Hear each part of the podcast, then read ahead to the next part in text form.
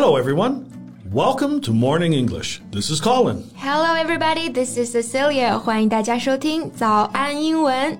节目开始之前呢，先说一个小福利。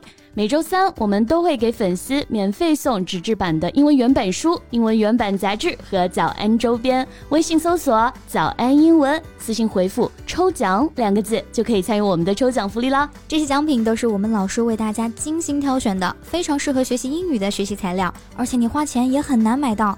坚持读完一本原版书、杂志，或用好我们的周边，你的英语水平一定会再上一个台阶的。快去公众号抽奖吧，祝大家好运！Colleen, I'm going to show you a picture. Tell me what you see.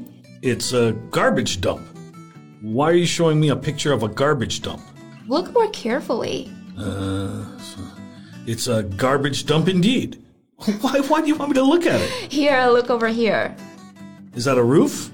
Oh, so this is an abandoned house which has been turned into a dump. Uh, don't you see a hand behind the window? Well, what, is this a ghost story? Is this house a haunted house?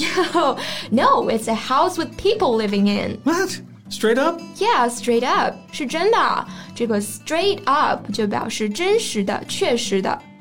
Yeah, it's the same meaning as honestly, truly, or exactly. Wait a minute, what kind of people live in a house like that? Yeah, it's almost like living in a dumpster, right? 那究竟是谁住在垃圾堆里呢？他又为什么会选择在这样一个恶劣的环境当中生活呢？ 今天的节目，我们就一起来看一看。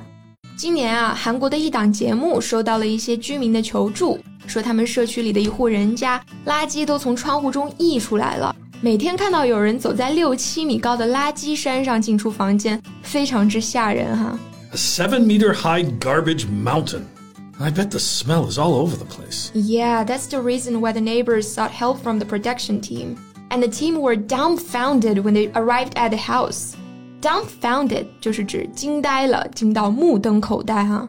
Judging from the picture, the house is not small, and the door of the first floor is completely blocked by all kinds of broken furniture. 嗯，二楼的阳台和窗户，垃圾也都堆到了房檐下面，压得二楼的平台都已经弯曲了，感觉下一秒就要塌了。So, how on earth do they go in and out of the house? Through the hole on the second floor. See here. Oh my god. It's only as large as half a window. 是的，出入只能用爬的，身后就是垃圾悬崖。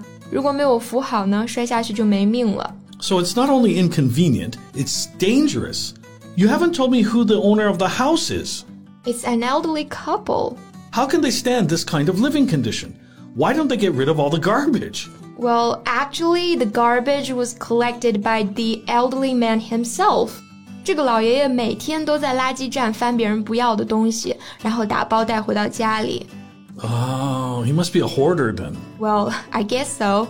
Hoarder 就是指那种囤积狂哈。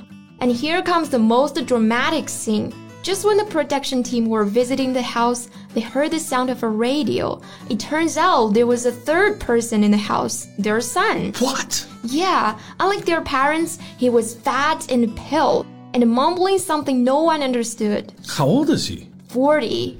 He hadn't left the house for a whole year. It doesn't work?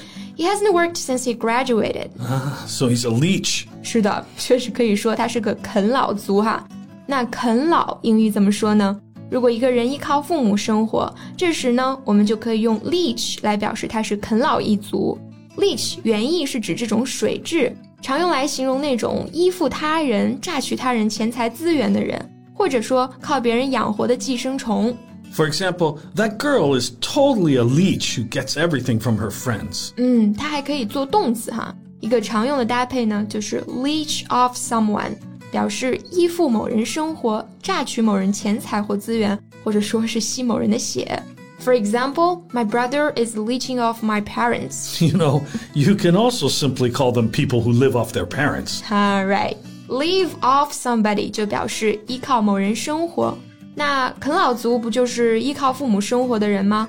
而且在国外，一般成年以后还寄居在父母家的子女都会住在地下室。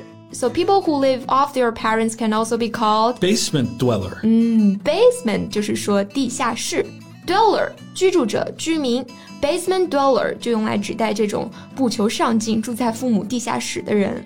There is another one. I'll give you a reminder. It contains the name of a film, What film? There are so many films. a Korean film that has won an Oscar. Ah, is it Parasite? Oh, I know what you're trying to say. Parasite single，翻译过来叫单身寄生族哈，就是指这种不想成家、跟父母同住的人。哎，我又想到了一个 N E E T neat，它其实是一个首字母缩写。 Not currently engaged in education, employment, or training. 没错，就是指这种不上学、不工作、不培训者，那不就是家里蹲吗？所以呢，它也是指啃老族。You know, when the production crew offered to clean the house, what is the son's reaction? He said, just clean the living room and the washroom. Why you gotta clean the whole house? and guess how they got the son out of the house? How? They used a stretcher to rescue the son out. That's hilarious. Yeah, but anyway, the production crew managed to clean the house. 二百二十六名志愿者花了一个星期的时间，动用了好几辆搬家公司的车，才将房间里一百五十吨的垃圾清理干净啊！ 226 volunteers? You've got to be kidding me. 150 tons of garbage? Wow. This should be in the Guinness Book of World Records. Yeah， 其实老爷爷之所以同意让清扫房子啊，还是因为老奶奶因为生活条件的恶劣，身体已经出现了严重的问题啊，所以老奶奶也被送去手术了。 well, I like how he chose his wife's health over his things. Yeah, and he himself was also sent to see a psychiatrist. They figured out what triggered his hoarding. It's pretty obvious, actually. The father must worry about his son. Maybe it was stress that triggered his hoarding. Maybe he thought that one day, if they leave this world, their son can keep living by selling the things. The good news is that the house is so beautiful after all the garbage was removed.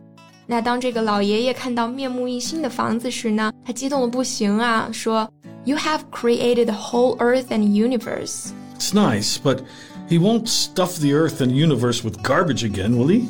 No, he promised he won't bring garbage home again. Great.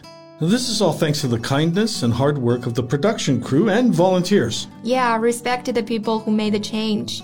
So kind and generous. They are truly a blessing to this family. 是的，希望这个家庭呢，能够从此过上清洁、体面、有尊严的生活哈、也希望在这个事件中，所有付出过努力的人，包括节目组、志愿者，好人一生平安啊。 So thanks for listening.